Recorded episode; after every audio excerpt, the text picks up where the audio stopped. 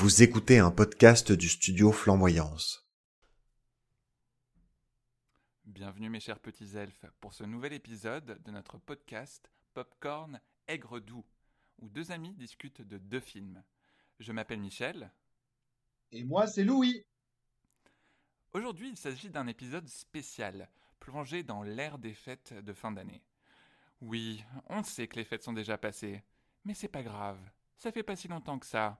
Et je suis sûr qu'il doit bien encore rester quelques guirlandes dans vos salons, voir la triste silhouette d'un sapin qui a perdu toutes ses épines. On espère que vous avez pu passer de beaux moments, seul ou en famille. Et si ça n'est pas le cas, sachez qu'on a bien pensé et qu'on pense toujours à vous. Au passage, on vous souhaite une excellente année 2021. Oui, bonne année.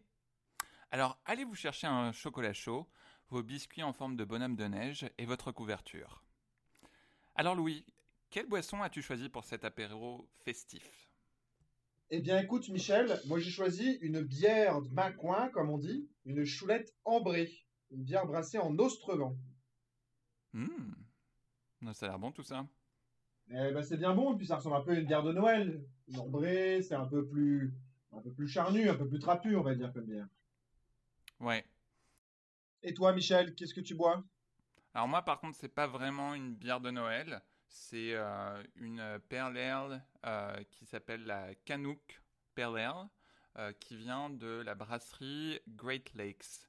Donc c'est une bière euh, Mmh. ontarienne euh, qui est pas trop forte, avec des goûts un petit peu euh, d'agrumes, enfin vraiment des notes. Oh, Et euh, c'est rafraîchissant, c'est parfait parce que, bon, encore une fois, moi, il est seulement euh, midi euh, 40, C'est ça. alors que- qu'en C'est France. plutôt l'heure du déjeuner, alors que moi, C'est il ça. est quasiment, euh, quasiment 19h. Bon, on est plus à une heure d'apéro, quoi. C'est ça, on a beau être festif, euh, j'ai pas non plus envie de me casser toute l'après-midi. Et bien entendu, nous n'encourageons pas nos jeunes auditeurs à nous imiter et à boire de l'alcool. Pas d'alcool avant l'âge légal, les petits sacripants. Bon, alors, maintenant on va pouvoir commencer l'épisode. Euh, comme d'habitude, on vous rappelle que nous allons discuter de films, et donc y compris de comment ils se terminent. Donc, je vous fais une grosse alerte divulgachage, spoiler alerte. Si vous n'avez pas vu les films, c'est pas grave, mais on vous conseille vraiment de la regarder avant d'écouter l'épisode. Ce sera plus facile à suivre, vous pourrez rebondir, penser à des choses qui vous font penser à, à ça. Et si vous ne l'avez pas fait, aucun problème. On espère que cet épisode vous donnera envie de les regarder. Oui, tout à fait. De toute façon, on va expliquer ce qui se passe dans les films, donc même si vous ne l'avez pas regardé, vous Mhm. pourrez tout de même suivre. Et pour cet épisode, nous avons choisi deux films qui figurent parmi les films les plus regardés à la période des fêtes de fin d'année. Mais ce sont des films qui ne parlent pas complètement, voire pas du tout, de Noël. Et pourtant, qui sont considérés comme des films de Noël. Et donc, du coup, on va commencer par présenter les deux films de l'épisode Les douze travaux d'Astérix et Die Hard, Piège de cristal, certes plus regardé de l'autre côté de l'Atlantique. Puis on va se lancer dans notre discussion que nous agrémenterons de petites anecdotes personnelles de nos expériences du temps des fêtes. Allez, c'est parti. C'est parti.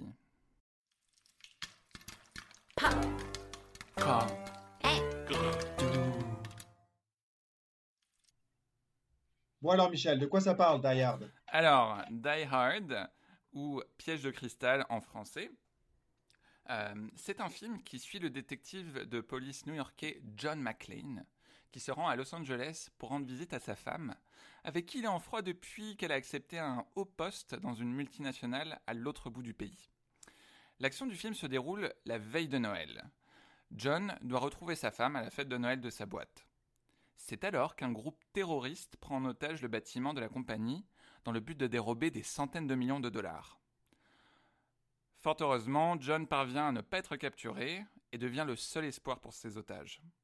S'ensuit un long jeu de chat et de la souris entre John et les terroristes, pendant que ces derniers essaient tant bien que mal de poursuivre leur plan. Bon, euh, comme vous vous en doutez, euh, à la fin, John tue les méchants terroristes, il y a beaucoup d'explosions, et il se réconcilie avec sa femme. C'est quand même un film d'action. hein. Oui. Du coup, tu peux nous parler un petit peu de, de quand ce film est sorti et, euh, et de tout ça? Absolument. Die Hard, c'est un film qui est sorti en juillet 1988 et c'est le premier d'une série de films qui suivent les mésaventures de John McClane, joué par Bruce Willis, qui se retrouve constamment pris malgré lui dans de crises violentes et où il se démarque par son héroïsme. Die Hard ou Piège de cristal, c'est un film qui est réalisé par John McTiernan, qui est un réalisateur américain de nombreux films d'action cultes. On peut en citer plein. hein. Il y a par exemple Predator, À la poursuite d'Octobre Rouge, Last Action Hero ou encore Le 13e guerrier. Et D'ailleurs, je sais pas si tu as vu, mais euh, il s'est peut-être trop embarqué dans ses délires de films d'action parce qu'il a fini par se faire euh, arrêter pour avoir euh, illégalement enregistré des conversations d'un producteur d'un de ses films. Ah non, mais attends, ça c'est une histoire de fou furieux avec John Pelicano, qui était un détective privé d'Hollywood, qui a vraiment des ramifications de la mort. Et c'est en plus parce que John McTiernan était persuadé que c'était pour un film avec des rollers. oui, euh, euh, Roller, Rollerblade.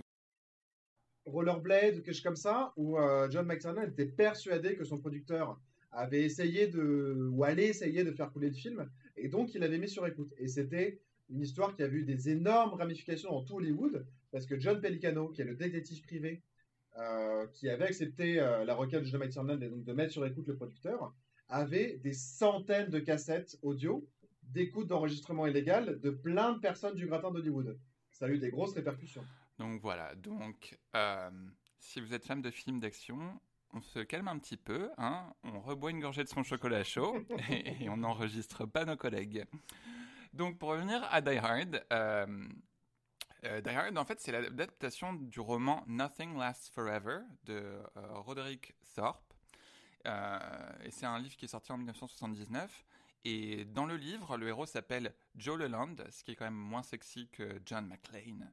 Euh, et il va pas rendre visite à sa femme et à sa fille dans, dans le livre. Et ça se termine plutôt mal, en fait. Parce que sa fille tombe de l'immeuble en même temps que le méchant et elle meurt. Et à la fin, il y a une grosse fusillade où beaucoup de policiers sont tués. Bref. Le film n'est pas une adaptation littérale du roman, vous l'aurez bien compris. Malgré tout, c'est quand même un film qui a bénéficié d'un budget de 28 millions de dollars.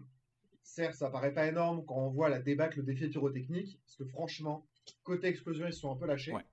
Euh, mais c'était quand même un budget conséquent pour l'époque. Et bon, disons-le franchement, c'est un film qui est un énorme succès au box-office et qu'on a rapporté près de 140 millions, ce qui a permis de lancer la franchise en fait. Ouais. Et euh, il y a plusieurs stars masculines qui avaient été considérées pour le, rôle de John McClane à l'époque, notamment euh, Arnold Schwarzenegger et Sylvester Stallone, qui étaient euh, des grosses stars d'action, euh, mais qui ont tous les deux refusé. Et c'est finalement Bruce Willis qui a été choisi, ce qui était un choix étonnant à l'époque, parce qu'il était surtout connu pour ses rôles à la télévision, et que les acteurs de série, euh, à l'époque, ils étaient vus un peu comme des acteurs de seconde classe. hein. Et, euh, et c'est grâce au succès, en fait, un peu surprise de Die Hard qu'il est devenu la méga star de films d'action qu'on connaît aujourd'hui. Et il y a une autre star qui a été propulsée euh, au rang de célébrité, c'est Alan Rickman, qui est aujourd'hui davantage connu pour son rôle de Rogue ou Snape dans la saga Harry Potter au cinéma. Ouais. Pauvre Alan Rickman, qui n'est plus parmi nous aujourd'hui. C'est comme ça, sans transition. Alors, du coup, pourquoi Ouais, joyeux. Noël Du coup, pourquoi est-ce qu'on va parler de Die Hard aujourd'hui? Donc, vous avez entendu, certes, l'action se passe euh, lors de la veille de Noël, mais sinon, euh, comme on vous l'a dit, c'est un film d'action euh, avec plein d'explosions. Donc, c'est pas trop le genre de film qu'on s'imagine être un film de Noël. Eh bien, figurez-vous qu'en fait, ce film fait l'objet d'un débat passionné, surtout parmi les cinéphiles anglophones, sur si on peut considérer Die Hard comme un film de Noël ou non. Et euh, il y a même les lecteurs du magazine de cinéma britannique Empire qui l'ont élu meilleur film de Noël en 2015. C'est vous dire. Alors, euh, si vous avez envie de vous tenir occupé pour un petit moment, euh, je vous conseille d'aller faire une petite recherche Google sur, sur la question Die Hard est-il un film de Noël? C'est vraiment une question qui déchire euh, l'Internet depuis plusieurs années maintenant. Oui, euh, vous pouvez trouver des, des fils de discussion sur Reddit, sur un peu tous les forums euh, consacrés au cinéma. Euh, c'est assez intéressant. J'étais même pas au courant de, de ce débat avant de m'intéresser à ce film. Et donc l'autre film auquel nous allons vous parler, qui pareil peut être considéré comme un film de Noël, même si on n'en a pas forcément l'impression au point de vue de son intrigue, ce sont les 12 travaux d'Astérix. Et croyez-moi, c'est une autre paire de moustaches. Les 12 travaux d'Astérix, c'est un film qui nous emmène dans l'univers bien connu d'Astérix et Obélix, une bande dessinée qui existe depuis le début des, années 60 et dont je suis absolument convaincu et persuadé que vous en avez entendu parler. Et donc, alors que le village d'irréductible gaulois repousse une fois de plus l'envahisseur romain, Jules César propose un marché, accomplir douze travaux, tous plus difficiles les uns que les autres. Si les Gaulois réussissent, ils sont considérés comme des dieux et deviennent alors automatiquement les maîtres de Rome. S'ils en échouent ne serait-ce qu'un seul, et là, malheur. Ils doivent se fondre dans l'empire romain de César et accepter la défaite. Oui, et si, vous êtes familier de l'œuvre, enfin de, de, toutes les BD et films d'Astérix et Obélix, c'est toujours euh, cette histoire de lutte entre euh, les Gaulois et l'Empire romain euh, qui essaie absolument d'absorber ce village d'irréductibles Gaulois. Et donc les douze travaux d'Astérix, c'est un film à sketch. où on suit l'aventure trépidante de, des deux Gaulois, Astérix le malin et Obélix le fort, accompagné de leur... dire le gros. Oui, attention. Même s'il lui dirait qu'il n'est pas gros. Oui, il, il le répète souvent, qu'il n'est pas gros. Euh, qui sont accompagnés de leur fidèle chien Idéfix. Alors du coup, ils font face à euh, des épreuves qui sont physiques, euh, notamment de la course, du lancer de javelot, affronter un judoka, manger un repas pour les dieux, affronter un monstre dont personne ne revient jamais, être funambule sur un fil invisible. Mais ce sont des épreuves qui font aussi appel à leur intelligence. Euh, ils vont se retrouver dans une maison de fous, ils doivent faire face à un hypnotiseur et aussi un sage sur une montagne. Et afin de faire plaisir à l'enfant au fond de nous, qui connaît son histoire et qui s'attend à euh, voir perdre les Gaulois, parce que dans, dans l'histoire avec un grand H, les Gaulois ont perdu face à l'Empire romain, euh, nos moustachus préférés gagnent, remportent euh, toutes ces épreuves et finissent par devenir les maîtres de Rome. Donc voilà, sur cette intrigue, euh, somme toute, qui pourrait paraître conventionnelle, les douze travaux Astérix, c'est quand même un scénario qui est original, qui n'est pas tiré d'une bande dessinée, et qui a été créé et supervisé du début à la fin, de long et en large, et en travers, par René Goscinny et Albert Uderzo, les créateurs des personnages et de la bande dessinée. Au moment où le film sort, ça fait déjà 15 ans que la BD existe, il y a déjà plus de 20 albums qui sont sortis, et le succès d'Astérix Obélix est déjà confirmé depuis plusieurs années. Et euh, c'est un film d'ailleurs qui est issu de la frustration des auteurs après deux adaptations en dessin animé de la BD qui ont déçu. Euh, enfin, en tout cas, qui ont déçu les, créateurs, à savoir Astérix le Gaulois, euh, qui a été créé sans même en informer les auteurs, Merci les maisons des éditions. D'ailleurs, je crois qu'ils l'ont découvert lors d'une projection privée peu de temps avant sa sortie. Exactement. Et ils ont fait le choix de ne pas s'opposer à, la diffusion du film. Mais bon, c'est quand même un peu gonflé, quoi. Ouais, c'est ça. Et euh, l'autre, c'est Astérix et Cléopâtre, qui est aussi un, film assez populaire euh, des périodes de Noël et un dessin animé d'Astérix assez populaire. C'est un film dans lequel ils ont été impliqués dans le processus créatif, mais ça a quand même déçu les auteurs notamment Uderzo qui aurait voulu suivre la réalisation du film du début à la fin. Ils avaient été un peu déçus sur la qualité graphique et euh, l'aspect des personnages dans le film final. Mais bon, du coup, histoire de pas se faire avoir, et il se rêvait également en Walt Disney, comme on dit, il faut viser la Lune pour atteindre les étoiles, ils décident de créer leur propre studio, Idéfix. C'est une grande première, euh, d'ailleurs, la création de ce studio, et ça a relancé une longue épopée française du dessin animé, jusqu'à être le fer de lance de la section animation de l'école des Gobelins, qui est aujourd'hui une école célébrissime dans le monde de l'animation, euh, dont sont issus euh, aujourd'hui une grande partie des animateurs les plus renommés au monde, et qui travaillent après dans tous les studios, Disney, Pixar, etc. voilà. Et tout ça vient grâce à la création du studio Edifix. C'est donc un film qui sort en 1976 et qui est un franc succès au cinéma.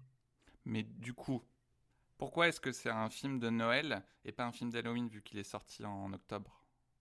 Eh ben, en fait, c'est tout simple. C'est quelque chose qu'on trouvera après dans, notre discussion, mais ça fait des années que ce film passe en période de fête et il est identifié comme tel par de nombreuses familles.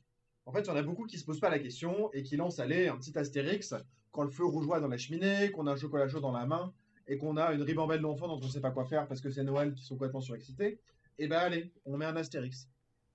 Oui, d'ailleurs, moi, c'est, je pense à cette période-là que j'ai découvert Enfant et que je l'ai re-regardé euh, Enfant Astérix. Euh, donc, du coup, aujourd'hui, on va vraiment se pencher sur la problématique ou la question de qu'est-ce qui fait que ces deux films, donc Die Hard et Les douze travaux d'Astérix, sont des films de Noël? Avant de passer à ça, on a une petite surprise pour vous. On va commencer à parler bah, peut-être un petit peu de Noël, de ce qui s'est passé, de comment est-ce que nous on vit Noël. Et en commençant par un angle qu'on aime bien, c'est-à-dire, c'est quoi le pire cadeau que tu as reçu ou qu'on t'a donné, Michel? Alors, le pire cadeau que j'ai reçu à Noël ou que j'ai donné Ou que tu as donné, ouais. Alors, euh, alors pour moi, c'était pas le, le, pire cadeau que j'ai donné, mais euh, je sais qu'il a été perçu comme ça. Et c'était en plus, alors j'avais 11 ans. Euh, et mhm. euh, je pense que c'est la première fois que j'avais vraiment fait des recherches pour essayer d'offrir des cadeaux de Noël à mes frères et sœurs. J'avais passé du temps, j'étais j'étais euh, enthousiaste à cette idée. Et pour mes deux frères, donc qui sont plus vieux que moi, j'étais à court d'idées et j'avais demandé à ma mère ah bah, qu'est-ce que je pourrais leur offrir aux frères? Et elle m'avait dit bah je sais pas des des nœuds papillons du coup, j'avais été dans un grand magasin euh, à Berlin, parce qu'on vivait à Berlin à l'époque. Et euh, enfin, faut se dire que j'avais 11 ans. Euh, j'ai dépensé peut-être 15 euros par nœud papillon, mais pour moi, c'était une grosse somme. Et bah, c'est sûr, j'avais 11 ans, donc j'avais pas, j'avais pas de, de, de, goût très développé en matière de, de, mode, mais je pense pas avoir fait des, des, des, choix non plus trop excentriques. Et donc, j'ai offert un nœud papillon à chacun de mes frères. Et depuis, c'est régulièrement cité par mes frères comme un des pires cadeaux de oh Noël qu'ils aient jamais reçus.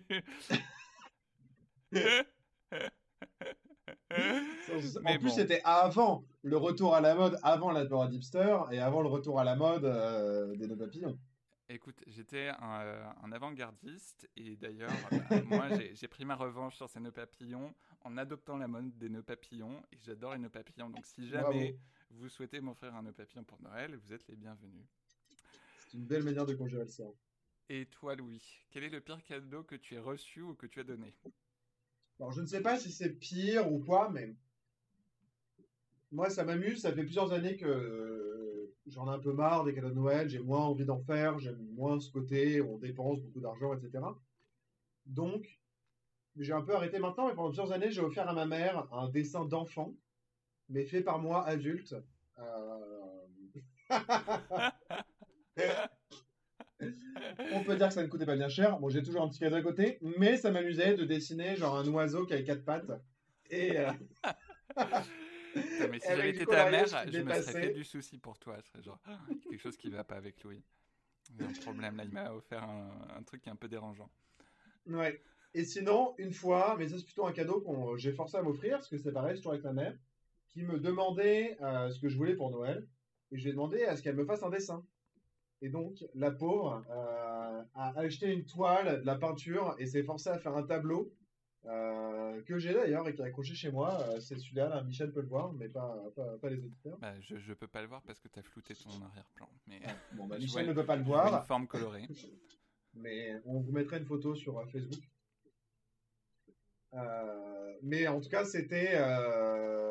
Ça, c'est un cadeau qui a donné bien du fil à dans la mer et qui m'en parle encore aujourd'hui comme étant un des pires cadeaux que moi j'ai demandé de me faire. qui me fait rire.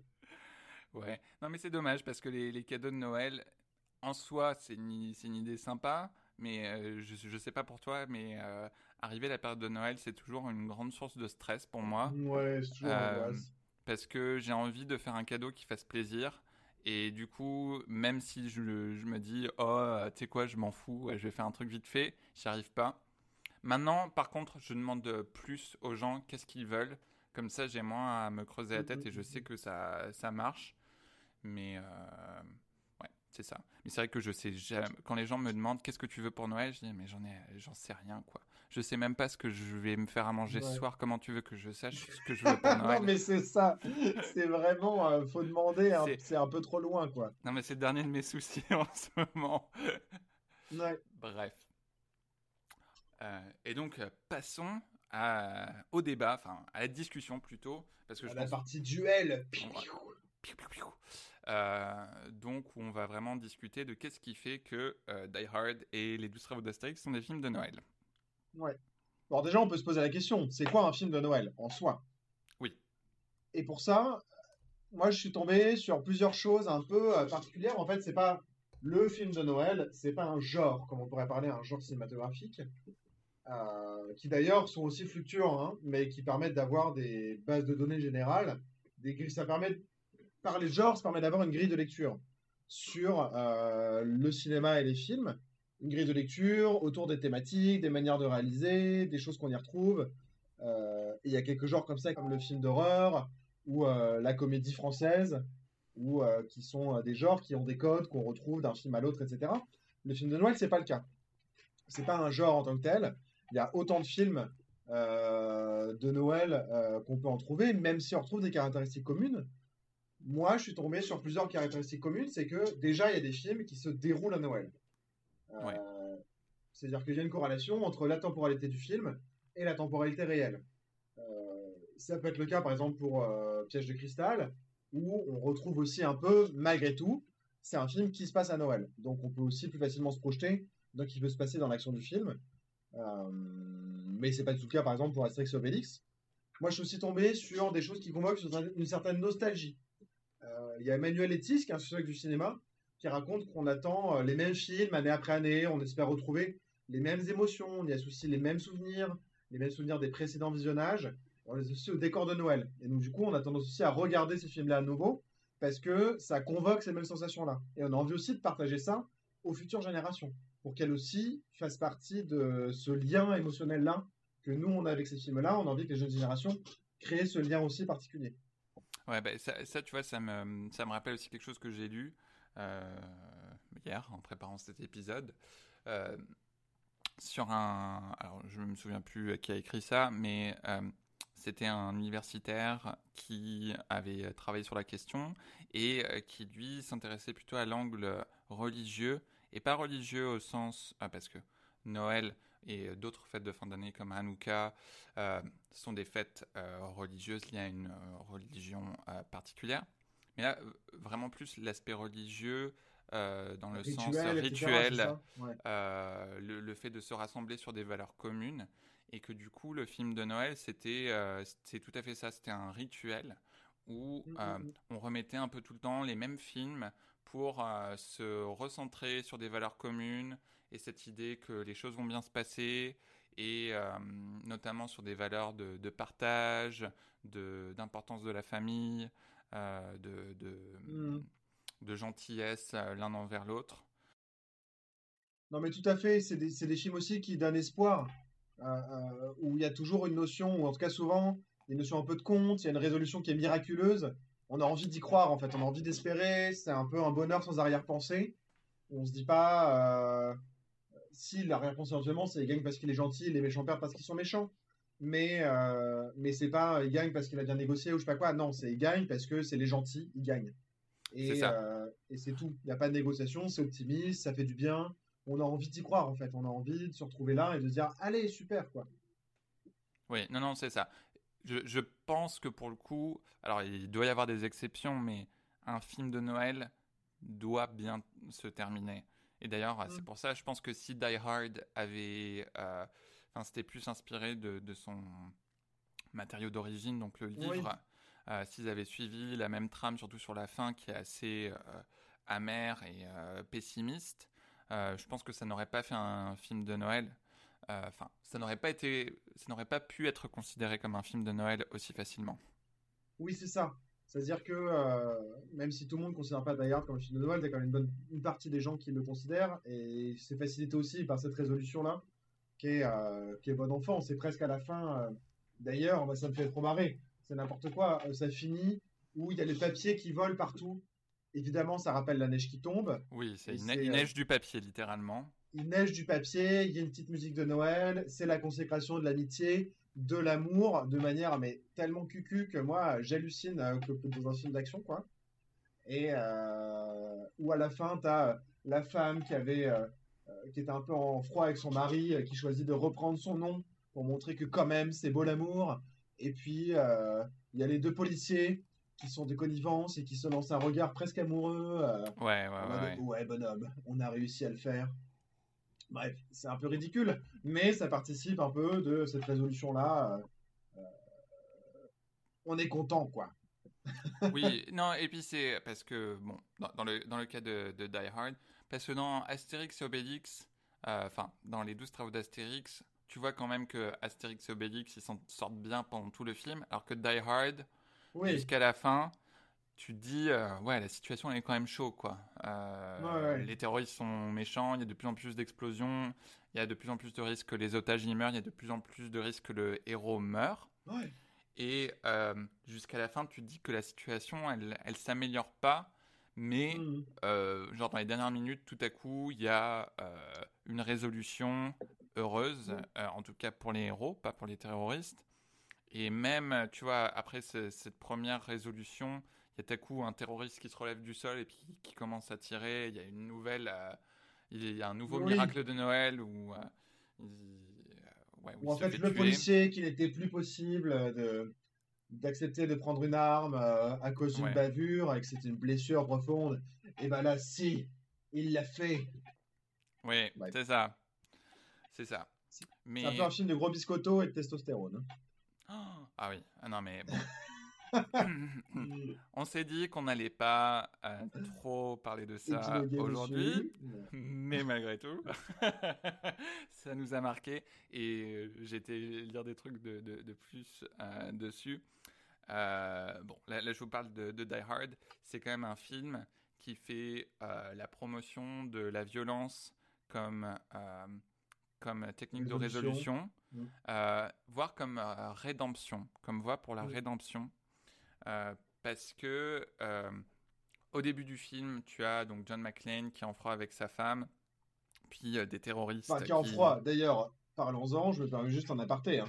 Mais qui est en froid avec sa femme, non. Il a choisi de bouder tout seul parce que sa femme a voulu faire carrière et lui Oui. a dit non. Et donc, du coup, elle est partie toute seule devenir numéro 2 d'un énorme groupe financier euh, avec les enfants en assumant la responsabilité totale, enfin totale, avec euh, sa gentille euh, femme de ménage euh, espagnole, enfin l'espagnole mexicaine probablement, en tout cas latino-américaine. Mais mais n'empêche que c'est elle qui est partie et lui qui est resté bougonné et se vexer comme un pou à New York et qui vient, elle lui envoie une limousine pour le chercher et monsieur fait la gueule quoi. Ah non, mais c'est non mais le mec, le mec, franchement, mais enfin bref, ce- ce- c'est un film d'une autre époque. Euh, je- non mais en plus, je pense que le pire, c'est qu'à l'époque, le, le film devait être vu comme progressiste. Oui, par- pour, pour certains, parce qu'il y a quand même pas mal de thématiques aussi qui sont abordées, notamment le rapport aux médias, euh, non, t'as- pas mal de diversité à l'écran. Mhm. Euh, même si pour les, les standards actuels, euh, ça, ça nous paraît très sexiste, je pense que le fait de mettre en scène une femme qui était du coup, qui essaie de prendre sa carrière en main, j'imagine que ça devait paraître comme progressiste, mais C'est pareil. ah, N'oublions pas que ce film est quand même sorti 9 ans, 9 années après Alien. ouais, Qui, non, non, non, mais registre, Alien a un personnage féminin comme personnage principal, présente aussi de la diversité dans son casting, euh, de la diversité non stéréotypée, c'est moins stéréotypée. Dans, dans tous les cas, c'est pas une excuse. C'est pas une excuse. Ça reste un film sexiste et un film raciste et un Oui. film qui a des qui traite de la violence policière de façon très problématique. Oui. Euh, et je vous encourage à lire dessus. D'ailleurs, on mettra euh, des, des sources de- d'articles qu'on a lus et que je vous Ouais. encourage à lire parce que ça, bah, ça permet un peu de remettre en contexte et de d'explorer un petit peu ces thématiques. Mais bon, aujourd'hui, on parle de films de Noël. Donc, euh, je, je- je pense que, euh, oui, comme tu as dit, le Ouais. film de Noël, c'est... euh, Une dernière caractéristique aussi que moi, je suis, sur laquelle je suis tombé, euh, soulevée cette fois-ci par euh, Guillaume Soulez, qui est aussi un chercheur, je crois, à l'Université de Bordeaux, sur la théorie du cinéma, qui raconte que c'est un film qui a tendance à plaire à toute la famille. C'est un film où on retrouve plusieurs niveaux de lecture et qu'on peut regarder avec, euh, en tout cas, plusieurs générations. Pas forcément avec des enfants, c'est pas le cas par exemple dans Piège de cristal, mais dans Piège de cristal ou Die Hard, il y a quand même différents niveaux de lecture qu'on peut retrouver et c'est évidemment le cas dans Astérix. Euh, dans Oui. travaux d'Astérix, où là, euh, je veux dire, c'est c'est à fond. Et les dessins animés, pour ça, marchent bien à Noël. On peut voir ça à toute la famille, et petit comme grand, on peut s'y amuser. Oui. Donc, pour résumer, en gros, un film de Noël, ce serait un film qui euh, a ce côté un petit peu. Donc, euh, pardon. Euh, bah, c'est ça de boire de la bière, du coup, ça me, ça me donne envie de roter. C'est très élégant. un film de Noël, c'est donc c'est donc un film qui a un peu cet aspect rituel de genre on regarde le même film mmh. chaque année en famille ou avec des amis, qui s'appuie un peu sur une espèce de nostalgie, qui s'appuie sur des valeurs, un petit peu de partage, de famille, de mm. les choses vont bien se passer à la fin. En fait, les gentils gagnent. Et, euh, est-ce que je, oui, et malgré tout, en général, qui a un lien, pas pour tous, mais qui a un lien plus ou moins direct avec la période de Noël. Euh, T'as même des films qui sont considérés comme des films de Noël où il y a genre une seule scène qui se passe à Noël. Mm. Oui, mais en, tout cas, c'est un film qui est pareil, qui n'est pas obligé de présenter. En fait, fondamentalement, moi, ce que j'ai l'impression, je ne sais pas si c'est d'accord avec moi, mais que ce qui fait qu'un film de Noël est un film de Noël, c'est que il y a une partie du public qui considère que c'est un film de Noël. En fait, il n'y a pas besoin de beaucoup plus de justification de ça. Même si on retrouve après, euh, évidemment, certaines tendances, comme celle que tu viens d'évoquer. Euh, il y a des films qu'on présente plusieurs, une, deux, parfois aucune de ces tendances, et pourtant, c'est considéré comme un film de Noël. Euh, et c'est là que nous, on trouvait ça intéressant. parce qu'évidemment, on aurait pu aussi choisir euh, tous les films comme, je sais pas, Le Grinch, euh, L'étrange Noël de Monsieur Jack, ou des films qui sont plus mignons, Miracle sur la 34e rue, ou, je sais pas, tout un tas de films qui sont vraiment des films de Noël, ou tous les films avec Whoopi Goldberg qui passent sur M6 au mois de décembre. Vous prenez n'importe lequel, c'est tous des films de Noël. le plus de Noël possible, quoi.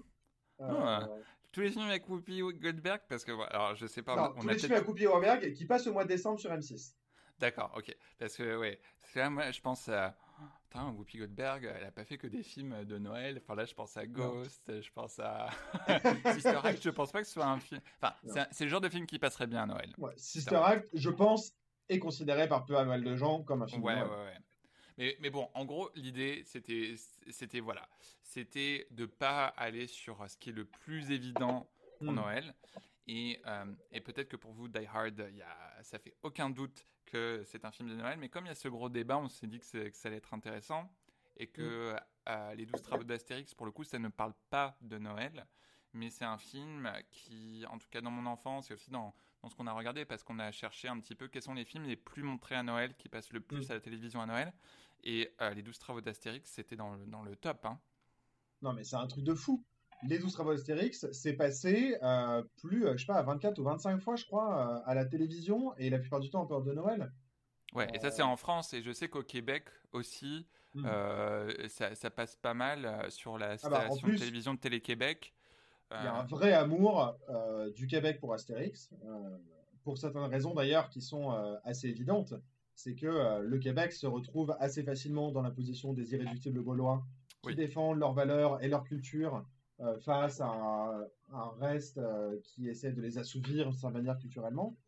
Et euh, il y a d'ailleurs un chercheur qui a fait tout un travail dessus sur le lien entre Astérix et le Québec. Et Astérix est une vraie figure populaire au Québec, qui participe aussi à sa dimension film de Noël, côté familial, où on s'y retrouve, quoi. Ouais. Et en France aussi, Astérix c'est une vraie institution. Enfin, on les voit partout. Moi, encore tout à l'heure, je faisais des courses et euh, dans une chaîne de supermarchés. Et euh, je voyais sur un prospectus, eh bien, euh, nous aussi, comme Astérix, on défend le pouvoir d'achat des Gaulois avec oh non mais avec Astérix etc c'est du marketing hein, de commercial mais surtout surtout qu'ils font tout le temps je enfin je, je sais pas si c'est le cas mais la dernière fois où j'étais en France à cette période là sais, pour la, pour la galette euh, de la fête des rois, j'ai l'impression qu'on te vend tout le temps des galettes Astérix avec des fèves euh, d'Astérix dedans. Mais les gens adorent ça. Et Astérix, c'est une vraie figure populaire. Il y a euh, aujourd'hui, je sais pas combien d'albums, je crois qu'on a une cinquantaine d'albums, tu en as encore qui sortent. Malgré la mort de René Uderzo et d'Albert Goscinny. Et aussi du, du doubleur d'Astérix. Et de Roger Carrel, qui est mort là très récemment. ouais. Euh, qui n'avait pas doublé d'ailleurs le dernier film qui est sorti. Euh, trop vieux, pas en état, enfin en tout cas il avait refusé le, le pas en état, j'en sais rien, mais il avait refusé le fait de le faire. Mais en tout cas, ça continue, continue à y avoir des films qui sortent, il continue à y avoir des bandes dessinées qui sortent. Il y a un parc d'attractions Astérix en France qui marche bien, qui est pas très loin de Disneyland Paris et qui pourtant fonctionne quoi. Ah ouais, non, mais c'est vrai que c'est fou. Même d'ailleurs, c'était le film là, Astérix et les Jeux Olympiques, qui je pense était le film mmh. européen le plus cher euh, de son époque. Alors franchement, euh, c'est pas une réussite. Hein. Ouais, je l'ai pas vu, ça m'a pas donné envie. Par contre, les, les, les, enfin, le Astérix et le domaine des dieux, là, le, le, nouveau film mmh. d'animation, j'avais bien aimé. Et celui euh, aussi, le secret de la potion magique, qui ont été réalisés d'ailleurs par Alexandre Astier, qui faisait euh, ouais. Euh, je l'ai pas vu celui du secret de la potion magique, mais j'aimerais bien le voir. J'avais bien aimé. Mmh. Et d'ailleurs, je l'avais, regardé avec un, ami euh, euh, nord-américain, enfin, euh, de canadien anglophone, mais qui parle très bien français. Il avait bien aimé. Alors que lui, tu vois, hmm. il n'est pas, il est pas familier, enfin, il n'a pas grandi avec Astérix comme moi hmm. ou toi. donc, ouais. alors, juste avant de revenir un petit peu plus sur les pourquoi on considère que ce sont des films de Noël, euh, deuxième petit, petite interruption pour parler de notre expérience de Noël. J'aimerais que tu me parles de ton souvenir de Noël le plus drôle ou le plus loufoque. Euh, là, le premier qui te vient à l'esprit, hein, pas besoin de chercher trop longtemps. Le plus drôle, le plus loufoque? Ouais. de Noël? Moi, je pense, alors c'est un peu simple, hein, mais dans mon boulot, je travaillais avant, euh, jusqu'à très récemment, pour une, un beau projet qui est une euh, compagnie de théâtre avec euh, des comédiens en situation de handicap, euh, où il y avait une vraiment bonne équipe fidèle. On était une cinquantaine à travailler dedans et, c'était vraiment super. Et tous les ans, on faisait, on avait également deux restaurants, le concours du pull moche de Noël. Il y avait franchement mais des trucs d'un niveau assez exceptionnel. Notamment, je me souviens des personnes qui se faisaient des sapins dans les cheveux avec des boules sur le pull. Et tout ça. Ah ouais. Ah ouais, c'était vraiment trop bien, avec un défilé et tout ça, c'était vraiment hyper amusant. Et quasiment tout le monde jouait le jeu, ce qui était cool. Et, euh, et ça, c'est un truc euh, qui, était, qui était plutôt fun, quoi. Mais ça, ça tu vois, c'est cool. Alors, tu me connais, euh, j'ai tendance à être un petit peu euh, pas hermétique, mais euh, je suis pas, je suis pas trop dans le délire de Noël. Tu veux dire que tu euh, serais le aigre du travail? Oui, je suis le Grinch. Je suis un peu Grinch du travail, mais je, je, je, suis pas trop dans ces délires genre on fait la fête de Noël au bureau ou mhm. tout ça, parce que je trouve qu'il y a souvent un côté un petit peu superficiel, hypocrite.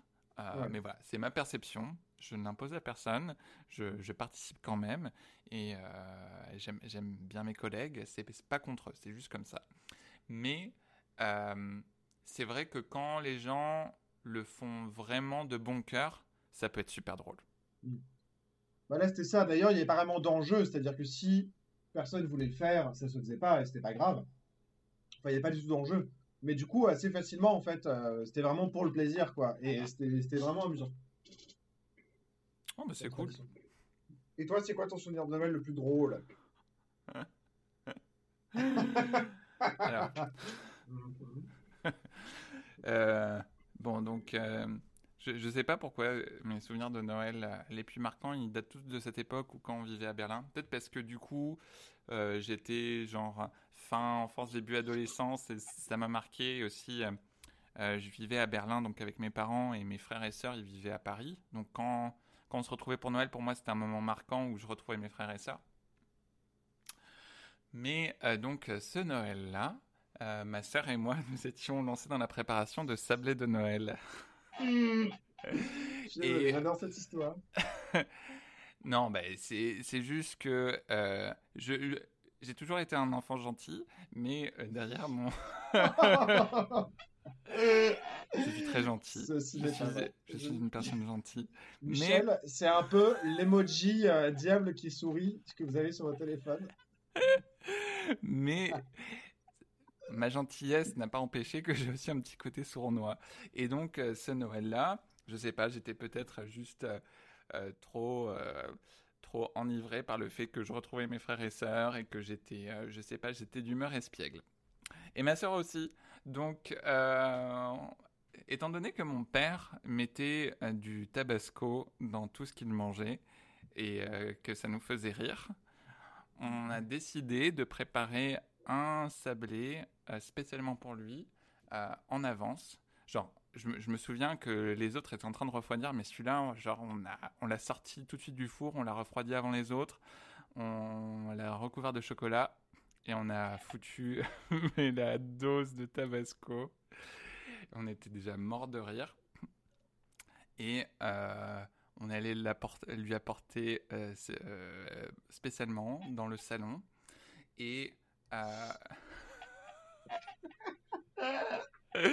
Histoire. Non, mais vraiment, on était des saloperies. Et en plus, on l'a pris en photo euh, juste avant de manger le gâteau. Et ensuite, on l'a, on l'a observé en train de manger le gâteau et de se rendre compte que quelque chose n'allait pas. Et ensuite, euh, bah, ensuite c'était pas très drôle pour moi parce que du coup, mon père euh, était parti dans une colère mais monstrueuse parce que euh, il avait l'impression qu'on essayait de l'empoisonner. Et du coup, été me cacher dans le grenier pendant plusieurs heures tellement j'avais eu peur. Voilà. Donc. euh,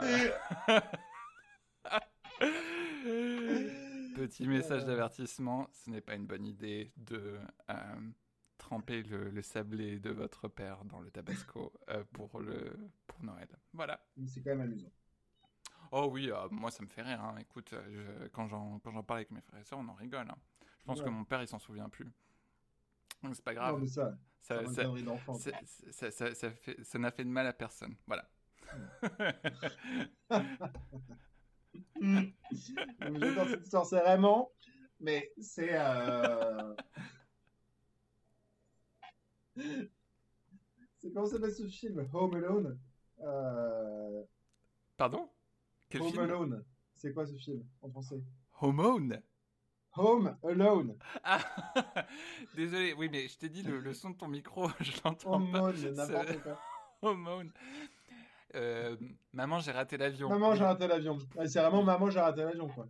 Oui, oui, c'est un petit côté comme ça. Mais eh du coup, ça fait une bonne transition. En regardant euh, Die Hard, donc Piège de cristal, je me suis dit, en fait, c'est un petit côté Home Alone, mais pour adultes. Mm. Parce que Ouais, il c'est se vrai. retrouve aussi euh, piégé dans, dans un bâtiment. Euh, il joue au jeu de- du chat et de la souris avec les méchants. Et en même temps, il leur tend des pièges. Tu sais, même à un moment, il leur renvoie le cadavre euh, Oui, euh, d'un de, d'un des sbires avec un chapeau de Noël en disant ah maintenant euh, j'ai son arme. ouais. Ho ho ho. Euh, et du coup ça m'a rappelé un petit peu Home Alone de- dans ce côté-là. Et je me suis dit ouais c'est un Home Alone pour adultes. Non, non, mais c'est vrai. Mais euh... ouais, je suis d'accord, il y a un côté un peu ludique dans Die Hard euh, à regarder. ouais. Oui, il y a quand même pas mal d'humour. à regarder. Oui, c'est aussi très bien rythmé. euh, Il y a beaucoup. En plus, euh, alors franchement, ce film, c'est un peu n'importe quoi quand même d'un point de vue euh, réalisme. ah, non, non, par là que oui, J'ai jamais quoi. vu des relations entre des policiers qui se passaient comme ça, euh, ni dans la vraie vie, euh, ni dans la littérature, ni nulle part en fait. Euh, ni des aussi mauvais négociateurs euh, avec des terroristes, ni des terroristes plus clichés que ça. Enfin, franchement, c'est les terroristes euh, d'extrême gauche allemands euh, qui capturent, de- qui capturent le truc. Bref, c'est n'importe quoi. Ouais, mais en plus, mais à, la fin, en fait, ils, ils sont ils- parce qu'ils ont été euh, expulsés de leur groupe euh, de Oui. d'extrême gauche. Et en fait, tout ce qu'ils veulent, c'est se prendre du fric. Donc, ils ont même pas vraiment de, de vrais, euh, con- enfin, de vrais, Oui, de vrais euh, combats. Oui. Non, mais Euh, d'ailleurs, c'est n'importe quoi. Je sais pas d'ailleurs où eux ont trouvé cet argent-là. Parce que franchement, euh, organiser euh, des centaines d'armes, des lance-roquettes, euh, des explosifs à tous les étages et une machinerie de la mort pour percer un coffre-fort, Ouais. je me dis, bah, donc c'est quand même les terroristes les, les mieux armés et les plus riches de l'univers. Non, mais le, le film n'a ni queue ni tête, tout simplement. C'est n'importe quoi. Mais bon, quoi qu'il en soit, effectivement, il y a. Du coup, c'est accent. Les côtés un peu sympas d'amitié viril ou de euh, trucs comme ça sont quand même très accentués. Aussi par ce côté loufoque et n'importe quoi qu'on trouve à côté. C'est-à-dire que les méchants sont très méchants euh, Ouais. et euh, les gentils sont très braves et très valeureux Et c'est vraiment cette valeur-là de si t'es courageux, tu réussis. Et d'ailleurs, il y a presque des anti-héros, moi j'ai trouvé dans le film, deux anti-héros et demi, que sont en la période de, en, la personne de, je crois que c'est Karl, le terroriste blond dont le frère a été tué. Ouais. et qui, pareil, est plein de bravoure et c'est un peu, lui, il est brave, il décide d'ailleurs à la fin alors qu'il aurait pu euh, tout à fait tuer le héros euh, hyper simplement, parce qu'il avait son arme braquée sur sa joue. Euh, non, il choisit le combat à main nue. Mais c'est pareil, il choisit le combat à main nue, etc. Il se bat jusqu'au bout. En l'autre figure de l'anti-héros, il y a le terroriste principal, qui est interprété par Alan Rickman, Hans, je crois. Qui est assez charismatique. Et d'ailleurs, à hmm. l'époque, euh, ils avaient plus, enfin les critiques avaient plus apprécié la performance d'Alan Rickman que celle de Bruce Willis, que je trouve personnellement plutôt bonne. Euh, oui, mais c'est pareil, il y a un peu un côté aussi euh, anti-héros, c'est-à-dire que lui se bat, mais en fait pour des mauvaises valeurs ou voire des non-valeurs, il veut juste son enrichissement personnel et il met en branle tout un dispositif, un peu aussi comme McLean, mais pour à des fins qui sont pas les bonnes parce qu'elles sont en fait sans revendication et personnel. Et d'ailleurs, le demi, euh, celui que j'appelle le demi anti-héros, parce que c'est vraiment un personnage euh, pas terrible et volontairement très antipathique, c'est euh, le membre, le collègue de la femme de McLean. Ellis. Ellis, qui est pareil, qui lui, en fait, essaye de se la jouer hyper perso, et en fait, ça lui retombe dessus, quoi. parce qu'il n'adopte pas cette position de bravoure euh, qu'on devrait adopter. Et par contre, les personnages perçus positivement, ils ont que des postures où ils sont vraiment dans cette amitié forte et intense et sincère. Euh, euh, et sinon, tous les autres, en fait, en prennent pour leur grade, quoi. Les autres policiers, le FBI, les journalistes, qui profitent de la misère de ce qui se passe pour faire leur beurre. Et d'ailleurs, je fais un mini aparté, mais moi, ça m'avait surpris quand, alors c'est pas un épisode très joyeux, mais quand il y avait eu les attentats de 2015 en France, hmm il y a eu tout un débat autour de la télévision française et euh, le fait qu'ils donnaient des informations en direct qui aidaient les terroristes. Euh, ouais. notamment dans l'attentat de l'hypercachère, où il y avait des gens qui étaient encore cachés dans le centre commercial. Et euh, je me souviens d'une chaîne française qui avait dit Ah ben voilà, il y a tant de personnes qui sont encore dans le bâtiment qui se cachent. On a quelqu'un au téléphone. Et en fait, ça avait été très perçu comme scandaleux parce que euh, ça donnait des très critiqué parce que ça a donné des informations aux terroristes. Et là, euh, je pensais pas que c'était déjà présent à ce moment-là. Dans ce film-là, il y a une scène aussi où ça parle de ça. oui, oui, tout à fait. Et, et ça m'a fait penser à ça et je me dis ah bah tiens, euh, il y a vraiment aussi une critique de euh, cette information divertissante et instantanée où du coup on met on fait du tort en fait au bon déroulé des choses et de la justice euh, en action, d'une certaine manière, si je peux dire ça, euh, même si c'est l'apologie de la violence hein, que, que, ce film propose, mais mais mais il y a quand même pas mal aussi de choses comme ça qui sont euh, qui sont glissées entre deux. Et je pense d'ailleurs moi que ça en fait que ça participe au fait de considérer qu'un film de Noël, est-ce que c'est aussi un film qui peut donner à réfléchir. En tout cas à l'époque où des choses comme son racisme, son sexisme étaient peut-être plus moins perçues ou en tout cas volontairement mis de côté par les spectateurs. Euh, il y avait aussi d'autres choses, ça donnait du grain à moudre en tout cas aux spectateurs. Oui, oui. Et, tu donnes aussi cette dimension un peu différents niveaux de lecture, etc. Bah, tu vois, là, où, je, où je vais dire, je peux euh, comprendre que des. Après, je sais, je sais pas si c'est les arguments qu'ils mettent en avant pour dire ça, mais je peux comprendre que des gens disent que c'est pas forcément un film de Noël. Moi, c'est plus au niveau des valeurs que le, que le film euh, promeut. Mm. Euh, notamment bah, cette idée de violence comme rédemption, euh, parce que oh, le film est quand même vachement violent. Euh, mm. et, pourtant, tu vois, je suis, je suis habitué aux films de bourrin. je veux dire, j'aime bien des films de Tarantino, des trucs où ça tue à tout va. Mais je, je, trouvais que pour le coup, le film a beau n'avoir ni queue ni tête, parfois il se prend limite trop au sérieux ou pas assez, mais du coup, c'est. Genre, il pousse pas le kitsch assez loin, ou. Euh, où, ils en, où ils mettent trop de kitsch, je sais pas, ou du coup, ça, ça, joue un peu trop avec cet cette, euh, aspect de réalisme. Genre, c'est comme ça que les choses se passent. Et ça promeut quand même pas mal la violence. le... Après, c'est un film de, de ce que j'ai lu, de ce que le réalisateur a dit, qui était aussi assez anti, anti-gouvernement, anti-establishment, anti-administration. On le voit beaucoup avec les Oh, bah, policiers, clair. le FBI. euh, Et en franchement, fait, euh, tout le monde est euh, fait ce travail mal, sauf euh, John McClane et, euh, et son collègue euh, flic, euh, j'ai oublié Alan, non, j'ai oublié son nom. Euh, oui, Al. Al. Enfin, mais oui, mais du coup, c'est un peu cette idée que c'est genre, t'as que quelques agents libres ou Ouais. électrons libres qui peuvent sauver la situation. Et à chaque fois, ça coince, quoi. Il y a toujours un truc, même si ça coince pas tout le temps, il y a toujours un truc qui fait que ça prend du retard, c'est pas direct. À chaque fois qu'on voit les policiers derrière le 911, euh, euh, ils sont là en train de lire un magazine, ou, de pas, ou alors de pas les croire, Ouais, ou euh, de pas les prendre au sérieux. Et ils sont tous, Euh, ils sont tous incompétents. Et même, tu vois, même Mm. les terroristes, ils sont assez incompétents. Oui, Parce que même s'ils ont un super plan, en fait, à chaque étape quoi. du plan, ils se font euh, avoir par John McClane. Et euh, du coup, pour moi, c'est c'est pas commun par rapport aux valeurs de, de- des films de Noël euh, qui sont Mhm. plutôt sur euh, le rassemblement, le partage, le fait que en groupe on peut se soutenir euh, et que euh, bah, la violence n'est pas une solution.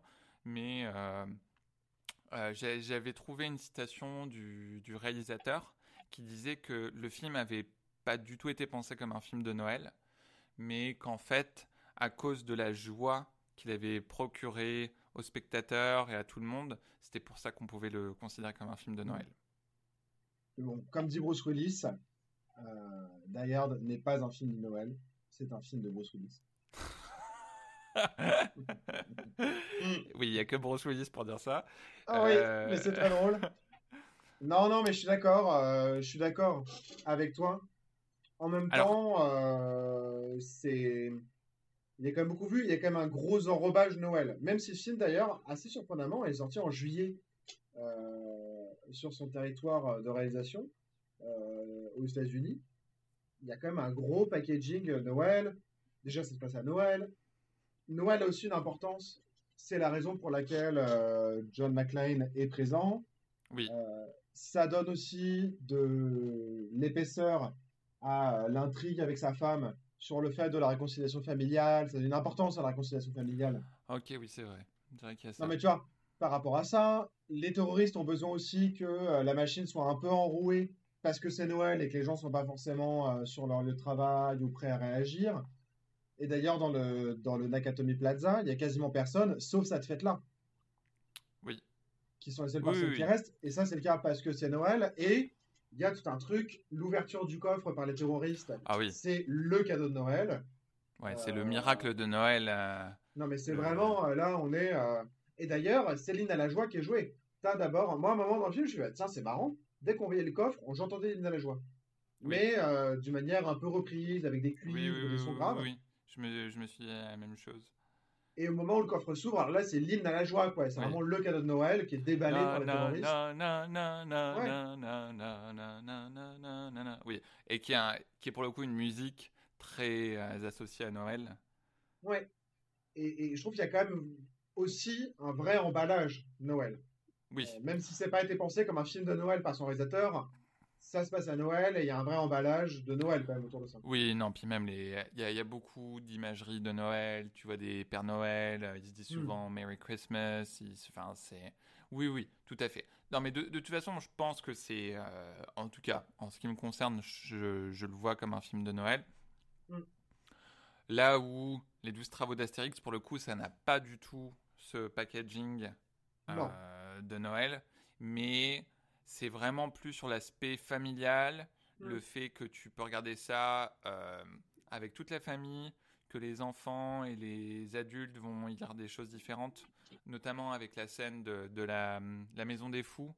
Euh, Ah pour oui, moi, non mais pour moi, c'est la meilleure scène du film. Et c'est d'ailleurs, c'est euh, quand je repense à ce film, c'est la, c'est la, un peu la seule scène à laquelle euh, je, je pense. Donc, il y a une grosse caricature de l'administration française. Je me souviens que ça Mm. m'avait vraiment amusé en tant qu'enfant, mais là, en le revoyant en tant qu'adulte, ça m'a ça m'a fait autant rire, mais pour d'autres raisons. Je me dis, c'est quand même assez pertinent. Mmh. Cette espèce de, de côté complètement ridicule de la, fin des, de la monstruosité administrative et, et, du fait que ça fait, ça fait perdre la, la tête aux gens. Euh, non, mais c'est clair. Et moi, j'ai repensé, justement, à Noël, là, j'en ai discuté avec mon frère. Euh...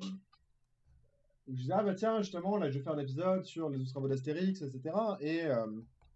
et il me ressortait plein de répliques, quoi. Plein de répliques qui, lui, le faisaient marrer enfant. Et il faut encore mourir de rire aujourd'hui. Euh, où il me disait, et la montagne de caviar, et son tout petit toast. Euh, oui. Ce sont des gars qui, qui, sont visuellement hyper amusants quand on est enfant et qui adulte, porté par ce cuisinier à l'accent belge euh, improbable, euh, qui sort, etc. aussi, donne d'autres choses, euh, donne l'importance, la, la, maison des plaisirs aussi, qui a une scène qui, je me souviens, j'ai trouvé mais horriblement longue enfant, et qui en fait montre bien aussi cet attrait du plaisir, d'être attiré par les femmes. On imagine bien ce qui est fait, même si c'est très très doux, hein, très très soft. Un film aussi raciste et sexiste en son genre. bien sûr. Ah non, mais Astérix, ça n'échappe pas. Et d'ailleurs, la saga Astérix de manière générale. Et ouais.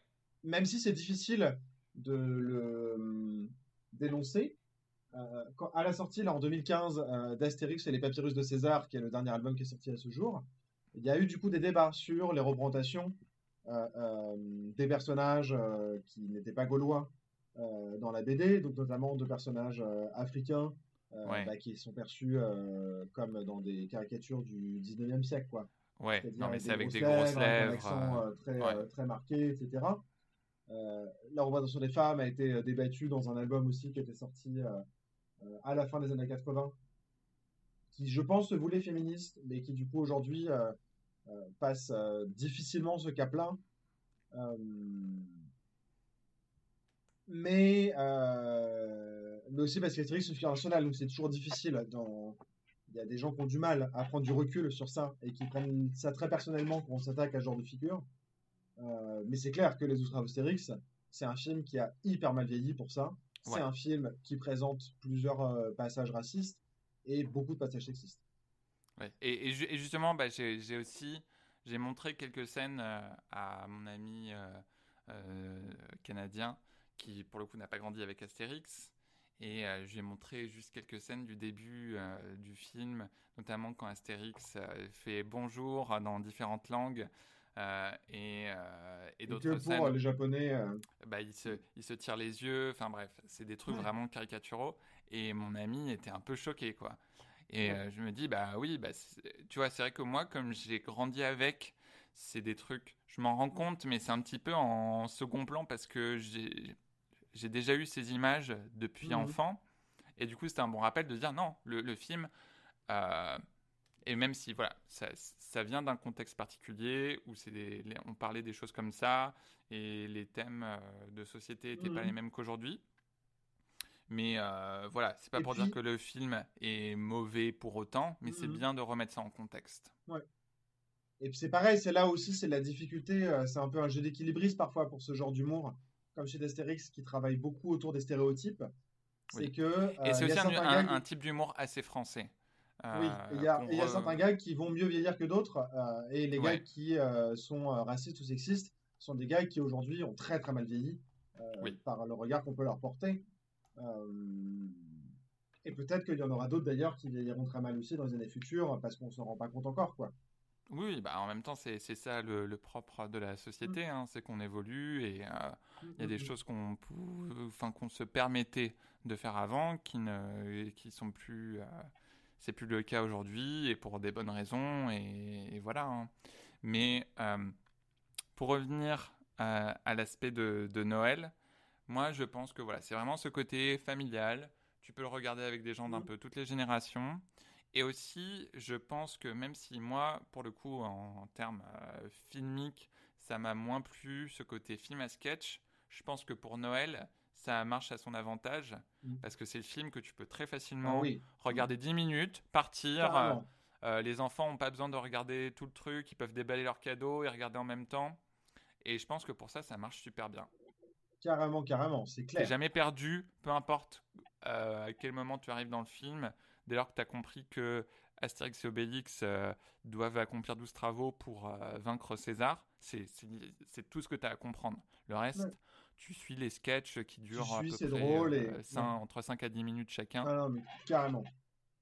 Et il y en a pour tous les goûts en plus. Les, les, tons sont très différents sur chaque sketch. Je dirais même, je pense qu'aujourd'hui, si ce film devait être refait, ce serait limite plus adapté sous forme d'une série avec des, des, épisodes courts. Oui. Euh, parce que t'en as un où c'est plus bah, la course, euh, euh, où c'est plus sur l'aspect athlétique.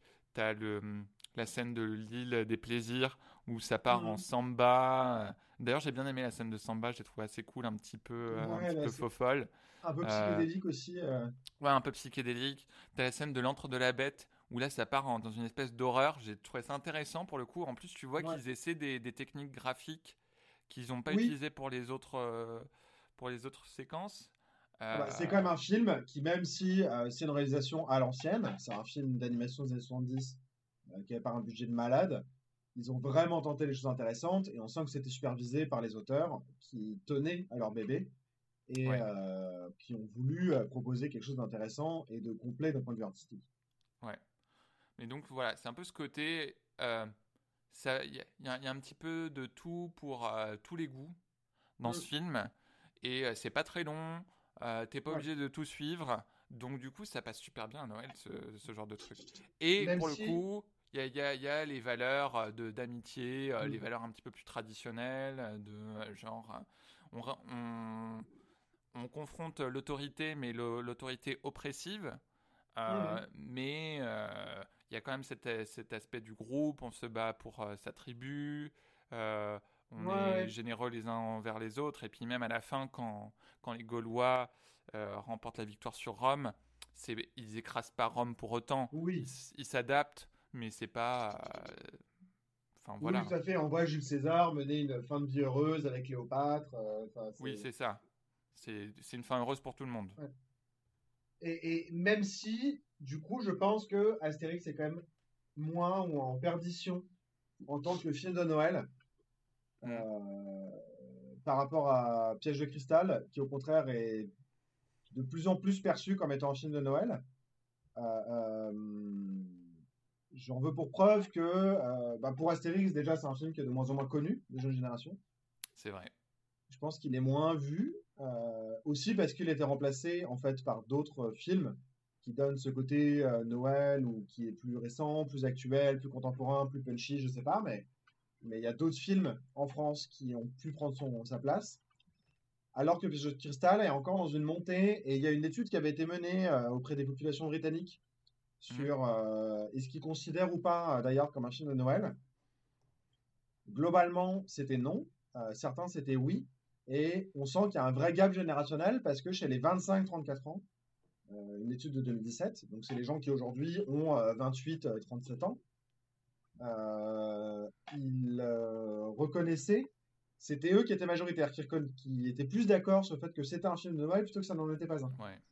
Et on peut constater, en se repérant aux recherches Google qui ont été faites, que c'est à partir de 2006 que ça a commencé à apparaître, cette notion, où il y a un pic de recherche de d'ailleurs piège de cristal dans Google. Euh, chaque décembre, il y a un pic euh, de recherche, ce qui tente quand même à, croire euh, du coup que c'est un film qui est quand même recherché à Noël. Et,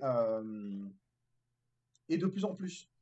et vraiment par cette génération-là. Et d'ailleurs, il y a plein aujourd'hui de gens. Il suffit de faire un tour sur des forums ou sur TikTok ou, sur Facebook et taper ça pour voir que il y a des gens qui font des pulls de Noël, piège de cristal, des décos de Noël, piège de cristal, euh, des sapins de Noël thématiques, piège de cristal, etc. Et, y a, et ça monte, ça monte, ça monte, quoi. Ouais. Euh, il y a une, appropriation, une appropriation populaire, mais par une génération qui est encore une génération qui aujourd'hui euh, est jeune, a des enfants, en moyenne, c'est une population qui est jeune, mais qui a des enfants. Euh, en bas âge et qui construit un peu euh, ce mythe-là euh, de ce qu'est Noël et qui a une grosse influence sur la culture populaire. Ouais. Mais ça, du coup, en fait, c'est un peu plus ou moins notre génération. Mm. Et peut-être qu'en fait, tout ça, ça tient juste au fait de est-ce que, est-ce que ils ont regardé ce film en étant enfants à la Ouais. de Noël, comme nous, on l'a fait avec euh, les 12 travaux d'Astérix. Et c'est vrai que je suis, je suis d'accord avec toi, je pense que les 12 travaux d'Astérix, ça, enfin, j'en sais rien, hein, mais euh, ça, ça m'étonnerait pas que son, son statut de film à tout le temps montré à Noël euh, s'effrite un petit peu avec le temps. Euh, je pense surtout parce que la, pour ce qui est des films d'animation, c'est un genre qui s'est tellement développé Mm. depuis, qui a pris tellement d'autres formes que les, les générations plus jeunes sont, ont d'autres attentes vis-à-vis de ce que doit être un film d'animation. Alors moi, en tant que, que euh, vieux de la vieille de 30 ans, euh, représentant de la vieille France, euh, j'ai acheté les DVD, enfin au moins le DVD d'Astérix et Cléopâtre à ma nièce. Oui, euh, pas, pas ce Noël-là, mais un Noël précédent, dans l'espoir qu'elle puisse le regarder, qu'elle puisse aussi continuer cette tradition. Mais en même temps, j'ai envie de dire, c'est c'est le propre euh, en fait de, de ces de ces films un peu générationnels euh, qui marquent une ou deux générations et puis s'envolent. Euh, tout comme genre Harry Potter ou Les Seigneurs des Anneaux, peut-être que dans dans deux ou trois générations, ça aura plus le même impact que ça a eu sur nous. Mais bon, rassurons-nous, la sixième compagnie est encore passée régulièrement récemment à Noël. Donc, Ouf. il y a des chances pour qu'il y ait des choses qui perdurent dans le temps. Oui, Et c'est vrai. que une fois que vous serez grands-parents, ou que nous serons grands-parents, eh ben, on regardera avec plaisir, avec nos petits-enfants, euh, si on en a, euh, des films de Noël. Bah, du coup, en, en conclusion, euh, moi, voilà, je, je, je, je, je répéterai que ce sont que aussi bien les 12 travaux d'Astérix et Piège de cristal, euh, Die Hard, ce Mm. sont des films de Noël, surtout parce que euh, il y a, quelque chose de, euh, rituel qui a été mis en place chez les gens de regarder ces films-là à cette époque en groupe ou tout seul, hein, ça dépend comment, vous passez les fêtes, mais euh, qu'il y a ce, ce côté, euh, on peut regarder ça en famille, on peut avoir plusieurs niveaux de lecture, et ce sont des films qui se, qui se revoient assez facilement. Ça demande pas beaucoup de, d'efforts intellectuels, ça, ça passe bien, ça divertit, et puis à la fin, ça défend des valeurs euh, assez, euh, assez simples de euh, partage, de famille. Ouais. d'amour. Alors par contre, je dirais si vous montrez euh, Die Hard à vos enfants, euh, juste avoir une petite discussion sur la violence avant. Puis même Ouais. les deux, les deux, ça, mérite d'avoir une petite discussion du genre. Bon, alors tu vas voir des choses dans ce film. euh, Aujourd'hui, on montre plus les personnes euh, de la même façon, notamment les femmes, euh, les personnes issues de minorités. Donc voilà, c'est juste c'est comme ça qu'on faisait les choses avant, mais ça n'a pas besoin d'être comme ça qu'on le fasse aujourd'hui. Voilà, voilà.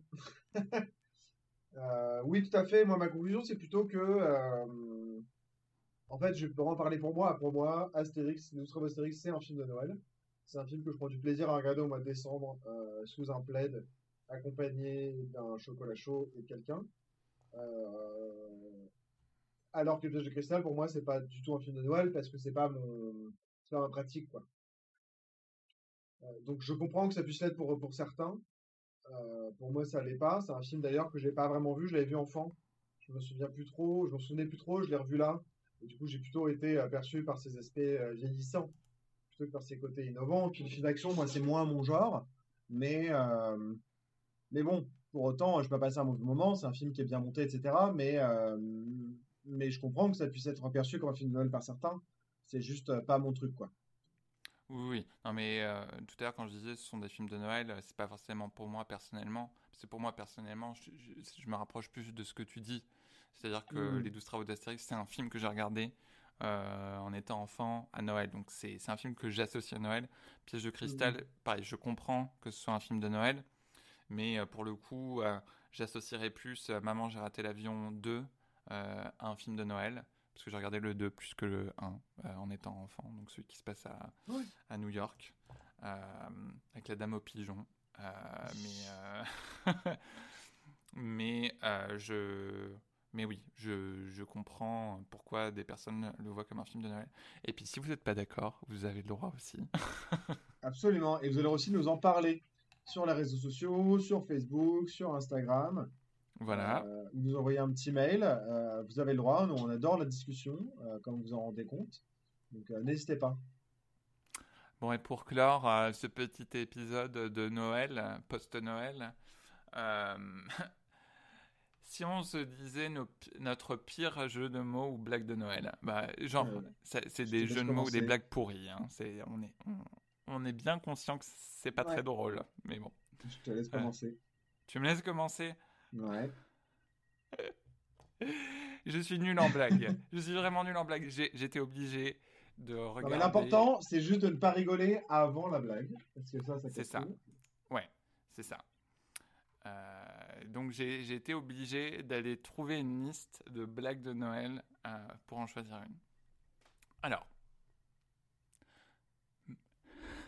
c'est déjà foutu. Monsieur et Madame Roland ont un fils. Comment s'appelle-t-il? Roland. Guy? Oui, Guy. Guirlande. Ouais. C'est mignon, c'est mignon. J'en ai vu des bien pires. hein. Oui, je veux bien te croire. Euh, Bon, moi, je vous propose de terminer sur mon jeu de mots. Euh, Noyeux Joël et bon néné. oui, c'était. Non, mais euh, quand même, les, les- ouais, je ne critique personne dans, dans les auditeurs, mais les gens qui disent euh, noyeux Joël, on vous déteste, mais on vous aime quand même. On, vous déteste. on devrait les interdire de SMS à la période de Noël. Allez, on vous embrasse et on vous retrouve dans un mois pour la Saint-Valentin. La Saint-Valentin, ou le moment des cœurs brisés. Bisous. Ou le moment des cœurs brisés. Bisous, bisous.